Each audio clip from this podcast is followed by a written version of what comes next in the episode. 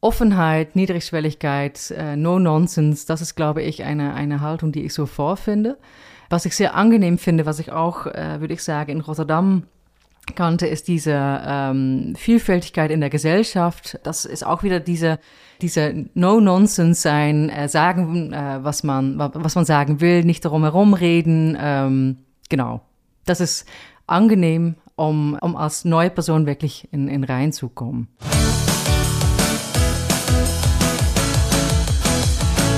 Ja, herzlich willkommen zu Nie mehr Zweite Liga, dem Podcast der Stadt Bochum. Um es mit Douglas Adams zu sagen, herzlich willkommen zur fünften Episode der vierteiligen Trilogie. Ähm, warum sage ich das? Eigentlich was als Sommerpodcast mit nur vier Folgen geplant, ist aber so gut angekommen und hat uns so viel Spaß gemacht, dass wir weitermachen. Und ich habe einen ganz spannenden Gast heute. Wir treffen ja hier immer Persönlichkeiten aus ganz unterschiedlichen Bereichen. Ähm, die haben mal was gemeinsam. Sie setzen sich dafür ein, dass unsere Stadt erstklassig bleibt und ähm, Heute grüße ich Norm Mertens, die neue Chefin des Kunstmuseums Bochums. Herzlich willkommen. Schön, dass Sie da sind. Eine Frau, die noch gar nicht so lange in Bochum lebt, aber ich glaube, Bochum schon ganz gut kennengelernt hat. Herzlich willkommen. Macht Spaß bis jetzt? Ja, sicher. Danke für die Einladung. Gerne, wenn, wenn man neu in eine Stadt kommt und vor allem neu in eine Aufgabe, und das Kunstmuseum gibt's ja schon eine ganze Weile, ja. dann gibt's ja einmal die Menschen, die sagen, äh, hoffentlich verändert sich nichts. Und es gibt andere, die sagen, hoffentlich verändert sich alles. Wie geht man damit um und was verändert sich wirklich? Ja, das ist eine gute Frage, weil ich glaube, dass die Veränderung sowohl intern als extern äh, eine, eine Frage ist. Es gibt intern natürlich im Team Menschen, die sagen lieber nicht oder ja gerne und natürlich vom Publikum für unterschiedliche Leute in der Stadt. Ich würde sagen, ich möchte nicht auf den Tisch hauen, aber ich will eher die Veränderung so stattfinden lassen, dass man es wirklich erfahren kann, dass man sehen kann, dass man es in Ausstellungsprogrammen, im Hausstil, in der Kommunikation, dass man eigentlich auch als Team fühlt, dass es eine andere äh, Stil ist, die da reingepflegt wird. Das finde ich wichtig. Was ist denn der Stil, der da reingepflegt wird? Also was ist das Neue und was ist das, wo Sie sagen, das würde ich gerne beibehalten? Also es ist ja immer eine Mischung. Das ist eine Mischung. Natürlich weiß ich auch nicht, wie mein Vorgänger genau geleitet hat. Das kann ich nur indirekt fühlen am Team. Wenn es dann wirklich über, über Teamführung geht, würde ich sagen, dass es äh, mir wichtig ist, dass, weil wir sind relativ klein, wir sind überschaubar, dass es wirklich eine Zusammenarbeit ist. Und nicht um das ähm, grunddemokratisch äh, zu gestalten. Natürlich gibt es da Hierarchie, es gibt Expertisen und so weiter, aber letztendlich, um wirklich das Gespräch zu suchen und zu wissen, okay, das geht da ab, das geht da, wie kann ich das tun, wie kann ich jemand vielleicht anders einsetzen, ja. Was, was heißt das für die Besucherinnen und Besucher? Also wenn ich jetzt mal sozusagen die Anmutung des Museums, mhm. ähm, das, was Ausstellungen angeht, mhm. was, was ähm, Aktionen angeht, was, was ist da das, was äh, bleibt und das, was sich ändert? Ähm, ich hoffe, dass das Museum präziser, eigensinniger wird, dass man äh, mehr das Gefühl bekommt beim Kunstmuseum, das ist das Kunstmuseum Bochum. Das unterscheidet sich von anderen äh, Häusern, äh, hat vielleicht auch natürlich gemein, äh, Gemeinsamkeiten, aber dass man wirklich das Gefühl hat, dass es eine eigensinnige, präzise Institution ist. Ja.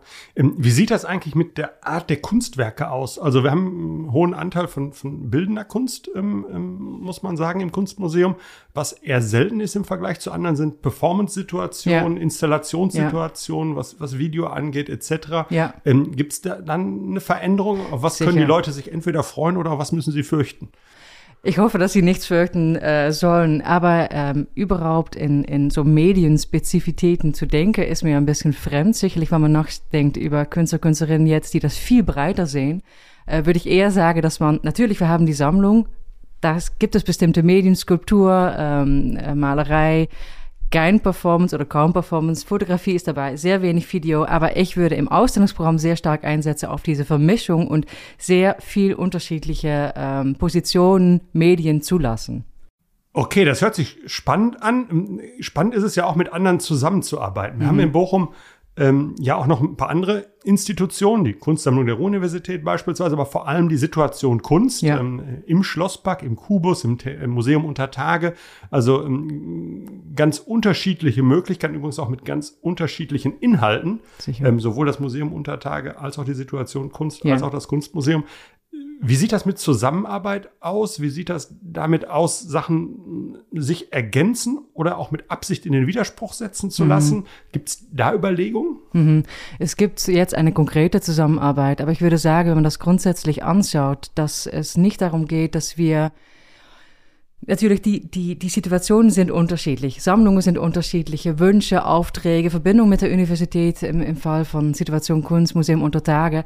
Aber das sind keine Widersprüche. Es ist interessant, um nachzudenken, wie man in einer Stadt wie Bochum mit solchen Sammlungen, mit solcher Aufgabe gemeinschaftlich umgehen kann. Und was das zum Beispiel auch bedeutet für die Kommunikation, für auch hinter den Kulissen, wie man miteinander zusammenarbeitet. Und was die konkrete Zusammenarbeit angeht, jetzt äh, haben wir eine Kooperation Ende Oktober ist eine Einzelausstellung von Ingeborg Lüscher im Museum Unter Tage geöffnet. Ingeborg Lüscher hat eine monumentale Installation gemacht, das Bernsteinzimmer.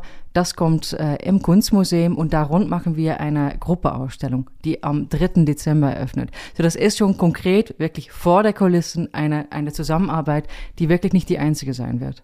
Okay, ich glaube auch, dass da eine große Kraft drin stecken ja. kann, da mehr sich aufeinander auch zu beziehen ähm, wie sieht das denn im Ruhrgebiet aus? Weil ähm, auch da gibt es ganz viele Institutionen. Es gibt die Ruhrkunstmuseen. Ja. Also wenn man mal zehn Jahre zurückschaut, ähm, ist das schon ein wirklicher Meilenstein gewesen. Ja. Und gleichzeitig, glaube ich, gibt es auch da noch viel mehr Möglichkeiten, das Ruhrgebiet auch für externe Kunstinteressierte, also von diejenigen, die ähm, von außerhalb des Ruhrgebiets drauf gucken, ja. ähm, mehr Gemeinsamkeit zu organisieren, aber auch für die Menschen, die hier sind, ähm, sichtbarer zu machen was ja. es so alles gibt. Was, was passiert da an der Stelle? Na, die Ruhrkunstmuseen sind sehr wichtig, sowohl für die Museen, für die interne Kommunikation, aber auch für draußen, dass man sowohl im Ruhrgebiet als da draußen eine viel größere gemeinsame Kraft hat, um wirklich auch zu kommunizieren, was es hier gibt. Und was es hier gibt, ist außergewöhnlich. Und das kann man eigentlich nur ausbauen. Auch was ähm, Sammlungsinventarisierung angeht, auch was Kooperationen angeht. Wir arbeiten jetzt als Ruhrkunstmuseen daran, um ein Projekt herzustellen, wobei die Sammlungen zusammengedacht werden und wo das auch irgendwo anders, nicht hier im Ruhrgebiet, in der Niederlande, Belgien, wo dann auch gezeigt werden kann. Um auch diese Vielfältigkeit, aber die enorme kulturelle Kraft, die hier ist, auch zeigen zu können. Aber ich gebe zu, man kann das auch noch auf anderer Ebene denken. Es gibt auch eine äh, wichtige Kunstvereinstruktur hier im Ruhrgebiet. Es gibt eine gute Freie nicht nur in Bochum, in andere Städte auch. Wovon ich eigentlich viel erwarte, ist auch von der Manifesta in 2026. Das wird wirklich spannend sein, weil das auch jetzt initiiert worden ist von unterschiedlichen Personen in unterschiedlichen Institutionen. So nicht nur auf einer musealen Ebene, auf unterschiedliche Ebenen. Das ist genau wichtig. Können Sie uns ein bisschen mehr über die Manifesta sagen, was sich dahinter verbirgt? Ja, das ist eine Organisation, die schon länger besteht und die jede drei Jahre irgendwo in Europa eine große Kunstausstellung macht, könnte man sagen. Hat in Palermo stattgefunden, in Rotterdam sogar, ähm, war auch, äh, wird jetzt in ähm, Kosovo stattfinden und kommt auch zum Ruhrgebiet und sucht eigentlich Orte in Europa, die ähm, ja, bestimmte Brücklinie haben, die Spannung haben, die Möglichkeiten äh, bieten, um wirklich mit Kunst und, und gesellschaftliche Diskussionen etwas tun zu können. Und deswegen ist es auch so spannend, dass es hier stattfinden wird. Ja, da sind wir ein bisschen sozusagen beim, beim Impact ähm, so, ähm, angekommen. Was bedeutet das denn zu sagen, die spezielle Situation im Ruhrgebiet? Weil ich sag mal, Kunst, genauso wie ähm, Theater und Musik, haben ja auch einen gesellschaftlichen Anspruch mhm. oder einen gesellschaftlichen Auftrag mhm. auch und der ist im Ruhrgebiet mit Sicherheit ein anderer mhm. ähm, als in anderen Regionen, die bruchfreier sind. Also was ist, was ist sozusagen Ihr Blick darauf und was ist der Teil des Kunstmuseums Bochums, den man beitragen kann für diesen gesellschaftlichen Diskurs? Ist eine schwierige Frage, weil die auch nicht, ähm, es gibt da kein, kein eindeutiges Antwort. Ich glaube, dass jede Institution hier auch im Ruhrgebiet da unterschiedliche Antworten auf gibt. Es gibt natürlich die Vergangenheit, wobei auch die Industrie wirklich dazu beigetragen hat, dass man überhaupt hier Sammlungen hat, dass man kommunale Sammlungen und private Sammlungen hat. Die Situation hat sich geändert und als Museen muss man sich auch Gedanken machen über diese Transformation von Städten im Ruhrgebiet. Und man kann nicht nur diese industrielle Vergangenheit feiern. Ich würde sagen, was man beitragen kann, ist, dass man wirklich die gesellschaftliche äh, Frage, die zusammenhängen mit einer Weiterentwicklung, dass man die wirklich ins Museum verortet. Und das kann man natürlich mit Veranstaltungen tun, mit Vermittlung, kann man auch, wenn man das schlau macht, mit äh, Ausstellungen tun, würde ich auch sagen, mit Kooperation. Ich sehe da viele äh, interessante Beispiele, äh, zum Beispiel Urbane Kunst Ruhr, die auch diese Frage von Territorium, Klima sehr stark im Fokus haben, damit mit Künstler und Künstlerinnen wirklich Programme rund machen. Und das kann man, würde ich sagen, das ist wirklich eine interessante Antwort auf die Weiterentwicklung des Ruhrgebietes. Ja, da will ich noch mal, noch mal kurz bei bleiben. Das eine sind ja sozusagen diese gesellschaftlichen Herausforderungssituation. Mhm. Also Klimawandel ist gerade schon kurz angesprochen worden. Ähm, aber der hat ja im Ruhrgebiet vielleicht noch eine andere Dimension, nämlich mhm. eine soziale Dimension. Das mhm. ist natürlich in, in, in Regionen, wo die ähm, sozusagen Spannbreite von Lebensrealitäten ein Stück größer ist als anderswo, und das mhm. ist bei uns im Ruhrgebiet mhm. ja der mhm. Fall, ähm, ist vielleicht der Blick auf diese Themen einmal der Blick aufs Thema, aber ja. auch auf die besondere Herausforderung, dass man keine Menschen dabei verliert. Welchen Beitrag kann Kunst da leisten? Gut im Blick halten, dass es nicht nur eine symbolische Ebene ist, wo man aufspricht, dass man, was Sie auch sagen, diese Spannbreite, die gesellschaftliche Spannbreite, die soll man im Idealfall wirklich auch ins Museum bekommen. Wir bereiten für übernächstes Jahr ein äh, Ausstellungsprogramm vor über Arbeit. Und da ist es mir zum Beispiel wichtig, um auch die Arbeitsrealitäten, die hier im Ruhrgebiet sind und die nicht immer das ist nicht nur eine, eine positive äh, Geschichte, die man da erzählen kann, das sind auch, auch Prekaritäten, die da, die da ähm, spielen, dass man die auch ins Museum trägt. Dass man nicht nur auf eine, ähm, wie, wie gesagt, eine symbolische Weise über Themen spricht, aber dass man wirklich versucht, die Realitäten auch abzubilden. Und auch äh, Personen, die sich damit auseinandersetzen, ins Museum holt. Ja, das finde ich auch nochmal, noch mal, also einmal Personen, die sich damit auseinandersetzen, mhm. aber vielleicht auch diejenigen, die sich davon betroffen fühlen können. Ja, genau. Also die, die, die angesprochen sind dadurch in ihrer ja. Lebensrealität. Ja. Und ähm, ich ähm, vermute mal, dass es ähm, so ist, dass wenn man sich anguckt, ähm, wo kommen die Besucherinnen und Besucher her, mhm. es ähm, ganz häufig in Institutionen, in, auch in, in, in kulturellen, hochkulturellen Institutionen so ist, ähm, dass es eigentlich eher das Bürgertum und ja. ähm, der akademische Hintergrund ja. ist, für die es mit Sicherheit auch eine Auseinandersetzung mit den Themen gibt, aber mhm. häufig, viel häufiger keine konkrete Betroffenheit, nee, keine stimmt. persönliche. Und ja. wie schafft man das, dass man vielleicht zum einen das Interesse weckt bei denen, mhm. die es in ihrem eigenen Leben angeht, aber auch gleichzeitig die Hürde abbaut. Also ich glaube, da ist es einfach auch eine Hürde zu sagen, ich gehe ins Kunstmuseum. Ähm, wie macht man das? Das ist eine Frage von Diversität. Die kann man eigentlich nur mit unterschiedlichen ähm, Antworten wirklich gut beantworten. In dem Sinne, dass es nicht nur geht um, um ein gutes Programm, aber auch um die Frage, wie ist man eigentlich als Organisation aufgestellt? Wenn die Organisation auch die Gesellschaft nicht abbildet, ist es sehr schwierig, um auch die Gesellschaft in der Institution zu bekommen. Und das Gute im Kunstmuseum ist, dass das neue Gebäude, es ist schon ein 40 Jahre altes Gebäude, aber dass das letztendlich gebaut worden ist als wirklich ein Austausch ähm, oder gebaut worden ist als ein Gebäude, wo Austausch stattfinden kann. Wir haben ein großes Auditorium, da kann man wirklich Vielfalt einladen, zeigen.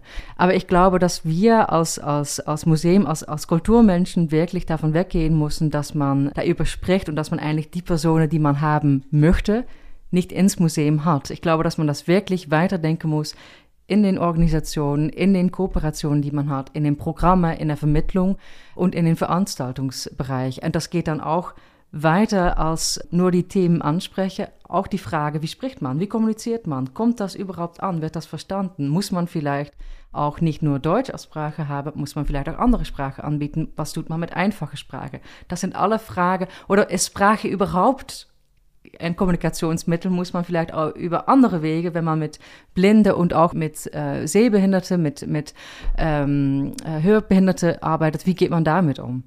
Das sind eigentlich die Fragen, ist, ja, das ist eine große Frage, wie man eigentlich mit dieser Diversität umgehen kann. Puh, das ist eine ganz schöne Menge an Aufgabe, die da vor Ihnen liegt. Mhm. Ja. Ganz anderer Aspekt von Sprache. Wenn man genau hinhört, hört man äh, in Ihrem wunderbaren Deutsch so einen kleinen niederländischen ja. Einschlag. Ähm, äh, ähm, die Invasion der Holländer. Mhm. Ähm, äh, ähm, Gibt es ja schon ganz lange in Bochum. Ähm, viele erinnern sich gerne an Rein von Deinhofen, den Torwart des VfL Bochums, ah, ja. Gerd-Jan Verbeek, der über das Thema Ambitionen gesprochen hat. Zu Ambitionen würde ich gleich nachher auch nochmal kommen. Mhm. Ähm, aber im Moment ist das im kulturellen Bereich in Bochum äh, ganz, ganz stark mit Johann Simons im Schauspielhaus. Ines Bogart war lange da zur Zukunftsakademie Ruhe hier in Bochum. Sie sind jetzt da. Ich kann verraten, beim Thema Radverkehr, das neue Radverkehrskonzept machen holländisches Büro. Mhm. Ähm, also die Invasion der Holländer, wie kommt das, dass ähm, auf der einen Seite wir augenscheinlich diese, diese Sichtweise und Lebensart spannend finden und die Einflüsse ja. auf uns? Und warum ist es für niederländische ähm, ähm, Akteure im Moment spannend, äh, nach Bochum zu kommen?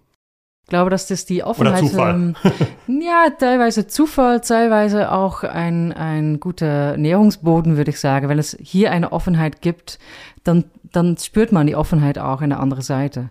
Und natürlich, das Ruhrgebiet Bochum ist nicht, nicht weit entfernt ähm, von den Niederlanden. Das, dieser Austausch ist auch nochmal einfacher. Um in äh, Dresden zu landen, ist, glaube ich, schwieriger als, als hier zu landen. Aber diese Offenheit und auch das Verständnis, dass man natürlich nah an Belgien, nah an Frankreich, nah an die Niederlande ist, das ist ja schon wirklich eine, eine getragene Realität.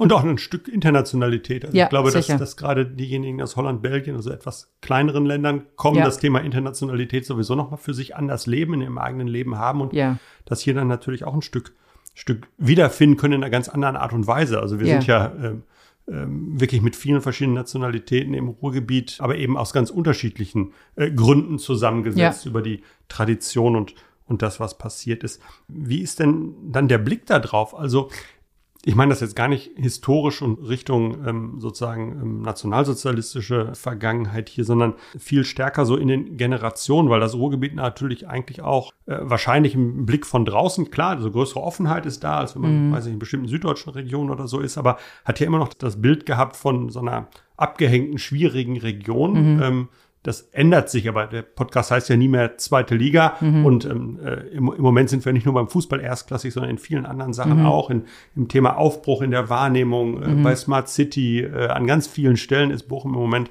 vorne mit dabei, das Ruhrgebiet auch mit dabei. Ändert sich das auch im Blick aus dem Nachbarland? Ich hoffe es. Ich glaube, dass da auch eine Generationswechsel stattfindet, dass man das Ruhrgebiet auch für sich entdeckt als attraktive Region äh, nicht nur was Kultur angeht, auch was Natur angeht, würde ich sagen, auch als Ort, wo man zum Beispiel mit der Ruhr-Universität wirklich, ja, mit Wissenschaft, mit Austausch ähm, wirklich ein, ein Nährungsboden hat. Ich erinnere mich sehr gut, wenn ich mit meiner Eltern durch Deutschland gefahren bin und das einmal das Ruhrgebiet als eher schmutzig, äh, natürlich industriell geprägt, wenig Natur, wenig Idylle. Ähm, das verändert sich tatsächlich. Das verändert langsam. Natürlich, die Klischees sind auch hartnäckig, aber ja, Sicherlich. Und das hilft natürlich auch, wenn man diese internationale Austausch hat, dass man, dass ich, aber nicht nur ich, dass man berichten kann von, hey, das ist eine Gegend, die nicht nur kulturell unglaublich viel Seite und viel zu bieten hat, aber auch auf andere Terraine viel ähm, ja, bieten kann. Ja, wenn Sie sagen, was Sie berichten können, in dieser Podcast-Reihe gibt es so ein, eine Sache, die sich durchzieht. Das ist die Postkarte aus Bochum. Ja. Ähm, eine Postkarte hat eine Vorderseite und eine, eine Rückseite. Mhm. Also vorne ist ein Bild drauf, hinten schreibt man was. Mhm. Lassen Sie uns mal anfangen mit dem, was vorne drauf ist. Mhm. Ähm, äh, ich weiß ja noch nicht, an wen Sie eine Postkarte verschicken würden, ob es jetzt in die Niederlande ist oder anderswohin. Äh, was wäre das Bild, was vorne drauf ist, was Sie von Bochum, so wie Sie es bis jetzt erlebt haben, so lange ist es ja noch nicht, mitgeben würden oder zeigen wollen würden? Ich habe darüber nachgedacht und äh, das ist nicht eine sehr äh, spezifische Antwort, aber ich würde sagen, dass ich eher die Natur, Naturgebiete in und rund um Bochum, ähm, weil wirklich war, das ist auch, ich bin da auch an meine äh, Klischees gestoßen. Ich hatte nicht erwartet, dass es so gut äh, sein kann, um hier zu leben, um Rad zu fahren, um zu wandern und so weiter. Das ist wirklich äh, außergewöhnlich. Und auch wenn ich äh, radfahrende Freunden hier in Bochum äh, einlade, dann kommt das auch, weil man sieht, wo man hinfahren kann und was für Wege man dann findet, die gut gepflegt sind. Zum Beispiel auch der Radweg zum Situation Kunst, Park Weidmar, das ist, ähm, das ist echt total toll. Das okay, will ich abbilden. Dass jemand aus Holland sagt, in Bochum kann man gut Radfahren, freuen uns. Ich glaube, wir haben da noch eine Menge vor der Brust, äh, was wir zu verändern haben, um fahrradfreundlicher zu werden als Stadt. Aber das ist ja heute nicht das ähm, Schwerpunktthema. Das ist, ähm, wir, wir, die aus dem Ruhrgebiet kommen, sagen immer, und immer wird gesagt, es ist ja so grün hier. Wir wissen das natürlich, ja. aber es ist wirklich was, was sich über die Zeit trägt, dass das so eigentlich nicht sein kann und die Leute dann wirklich positiv überrascht sind. Ja, man ist echt überrascht. Auch Hannover, wo ich äh, ein paar Jahre gelebt habe, ist eigentlich auch eine grüne Stadt. Hier ist das noch grüner, würde ich sagen. Ja. Okay, ja. Ne nehmen wir einfach mal so mit. Ähm, wie ist es denn bis jetzt in Bochum? Also das eine ist ja das Museum, das andere mhm. ist das, das Leben, sich darauf einlassen, die Begegnung mit, mit Menschen. Irgendwie gibt es da einen Blick drauf? Mhm oft bekomme ich die Frage, ob ich damit klarkomme mit der Mentalität hier. Und dann, ähm, ich frage mich dann eigentlich immer, was man, welche Schwierigkeiten ich begegnen soll, weil ich bin nicht so viel Schwierigkeiten ähm, bisher begegnet. Ähm, Offenheit, Niedrigschwelligkeit, äh, No Nonsense, das ist, glaube ich, eine, eine Haltung, die ich so vorfinde. Was ich sehr angenehm finde, was ich auch, äh, würde ich sagen, in Rotterdam kannte, ist diese ähm, Vielfältigkeit in der Gesellschaft. Das ist auch wieder diese, diese No-Nonsense sein, äh, sagen, äh, was man, was man sagen will, nicht darum herum reden. Ähm, genau. Das ist angenehm, um, um als neue Person wirklich in, in reinzukommen. Gut, ähm, ich will noch mal einen Satz zur Ambitioniertheit zurückkommen. Ich habe vorhin gesagt, ähm, Gertjan Verbeek hat mal gesagt, wir müssen ambitionierter sein. Mhm. Ähm, Johann Simons hat gesagt, wir wollen ähm, das Schauspielhaus äh, wieder in der Champions League ähm, mhm. positionieren. Ähm, das Kunstmuseum Bochum ist wahrscheinlich keins, was deutschlandweit in der Vergangenheit für Aufsehen erregt hat oder ähm, erfahren hat, aber trotzdem vielleicht ein Stück unterschätzt ist in mhm. dem, äh, was da passiert ähm, und im Ruhrgebiet durchaus eine, eine, spannende Rolle auch, auch spielen kann. Ähm, was ist da Ihr Blick so drauf äh, fürs Kunstmuseum selber, aber auch für die künstlerische Landschaft im Bochum? Mhm. Ich würde sagen, was gut ist, um nicht in klein und groß zu denken. Das Museum ist mittelklein oder mittelgroß und alles, was dazu kommt, Sammlung, Gebäude, Organisation, Ausstellungsprogramm, Vermittlung, das muss man eigentlich sehen als ein großes Konzept und das sehr präzise weiterentwickeln es geht nicht darum, um das erste Museum in Deutschland zu werden, aber dass Leute sagen, okay, in Bochum findet wirklich ein gutes Programm statt. Da finden Diskussionen statt, da will ich hin. Das geht nicht darüber, dass man in einer Großstadt wie Düsseldorf sein will, aber dass man nach Bochum kommen möchte oder das Programm verfolgt, auch online. Das ist auch nochmal eine Aufgabe, um digital viel präsenter zu sein, wo man äh, sagt, das ist beispielhaft und ähm, das sagt auch etwas aus über wie andere Kulturinstitutionen in Deutschland oder, oder darüber hinaus sich äußern können, sich positionieren können. Das würde meine Ambition sein. Und nicht zu denken, wir sind nicht das Volkmann-Museum oder, wir haben nicht die Sammlung von und die, das und das Museum. Darüber geht es nicht. Es geht vielmehr darum, um zu gucken, was können wir mit unserer Organisation, mit unserem Kontext, mit unserem, unserer äh, Künstlerlandschaft hier auch in Bochum, was können wir damit tun? Und dann kommt auch wieder ein Punkt wie Kooperation äh, vorbei, weil das letztendlich, das geht nicht nur über eine Ko Kooperation mit Situation Kunst. Es geht auch nicht darum, wie toll wir das alles tun. Wir haben zum Beispiel eine Kooperation mit Urbane Kunsthochschule nächstes Jahr, mit äh, Residency NRW Plus.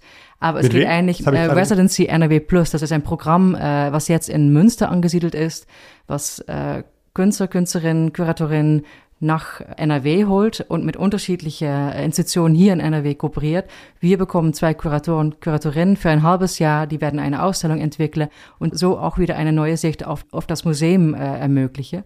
Ähm, für uns ist das nur gut, um diese wissenschaftliche Expertise wirklich natürlich temporär, aber in Haus zu haben. Aber es geht auch darüber hinaus, auch äh, was die freie Szene hier angeht und was auch zum Beispiel ein Kunstverein angeht, dass man nachdenkt, wie können wir gemeinsame Plattformen äh, kreieren, dass man nicht immer isoliert als klein und groß und mittelgroß äh, agiert. Mhm. Ich habe an anderer Stelle von Ihnen mal gehört, wie man mit der eigenen Sammlung umgehen will. Mhm. Also wir haben ja das Glück, in der Villa Markov seit einiger Zeit die eigene Sammlung zum ersten Mal seit Jahrzehnten überhaupt ja. präsentieren zu können. Aber sie ist bis jetzt dadurch natürlich ein bisschen getrennt von dem, was ja. an temporären Ausstellungen passiert oder wo auch Externe nach Bochum kommen und etwas, etwas zeigen. Ich habe gehört, Sie wollen ähm, sozusagen den Diskurs der Sammlung mit Künstlerinnen und Künstlern nochmal verstärken. Ja. Können Sie da ein bisschen was drüber erzählen? Weil das finde ich ein ausgesprochen spannendes Projekt. Was wir tun werden nächstes Jahr 2022 ist eigentlich das ganze Jahr im Zeichen der Sammlung setzen und nicht um nur unsere Sammlung zu, zeigen, äh, zu zeichnen, aber vielmehr um unterschiedliche Personen und hauptsächlich Künstler und Künstlerinnen die Möglichkeit zu geben, mit der Sammlung zu arbeiten, um die eigentlich in den Ausstellungen zu integrieren. Wir werden auch eine große Ausstellung oder eine überdimensionale Ausstellung, würde ich sagen, machen mit ähm, Zeichnungen, mit, mit Grafik, wichtiges Sammlungsbereich bei uns kaum gezeigt, aber dann auch wieder nach vorne denke, was ist eigentlich die Zukunft? Wie kann man damit arbeiten? Was für neue Impulse kann man da eigentlich ähm, reinbringen? Ähm, und auch diese, was Sie auch angesprochen haben, diese Trennung von Sammlungsbereich und Ausstellungsbereich anders denke, dass man auch im Sammlungsbereich letztendlich viel flexibler arbeiten kann, dass man da kleine Räume macht, was auch besser anschließt, hoffe ich, bei einer vielfältigen gesellschaftlichen Realität, indem man nicht eine große Narrative erzählen möchte, was auch schwierig ist, aber vielmehr kleinere Räume kreiert und sagt, okay, das zum Beispiel Performance, wie kann man das zeigen? Wie können wir unsere Zeichnungen zeichnen? Wie können wir auch in Austausch mit äh, unterschiedlichen Künstler und Künstlerinnen da wirklich ähm, zeigen? Ja, und das Haus aufmachen für Menschen, die ja. vielleicht sonst nicht unbedingt hinkommen. Ähm, ich kann mich da an ganz tolle Dinge erinnern, ähm, wie, man, wie man das machen kann. Ähm, was würde denn auf der Rückseite Ihrer Postkarte stehen, wenn Sie jetzt aus Bochum an wen auch immer, vielleicht verraten Sie uns das auch, ähm, dieses Bild von viel Natur und Grün in mhm. die Welt schicken? Mhm. Ähm, was ist die Botschaft? Ich würde sagen, dass die Botschaft geht über Vielfalt und, und unentdeckte ähm, Teile im Ruhrgebiet. Vielleicht ist das auch wieder ein Klischee, aber ich würde, das muss ich äh, zusammen erzählen mit dem, ähm, mit den äh, Sender, oder nicht mit dem Sender, mit den Empfänger. Ich würde das sowieso, ich würde den Postcard sowieso nach draußen schicken. So außerhalb dem Ruhrgebiet, außerhalb Deutschland vielleicht auch. Ja, natürlich in, in, in den Niederlanden. Ich würde es vielleicht auch sogar nach Rotterdam schicken oder ähm, zum Boymans von Böhnig, wo ich gearbeitet habe, um zu zeigen, hey, was ist das hier eigentlich? Und mit einer Einladung nach hier zu kommen. Das ist, glaube ich, noch wichtiger.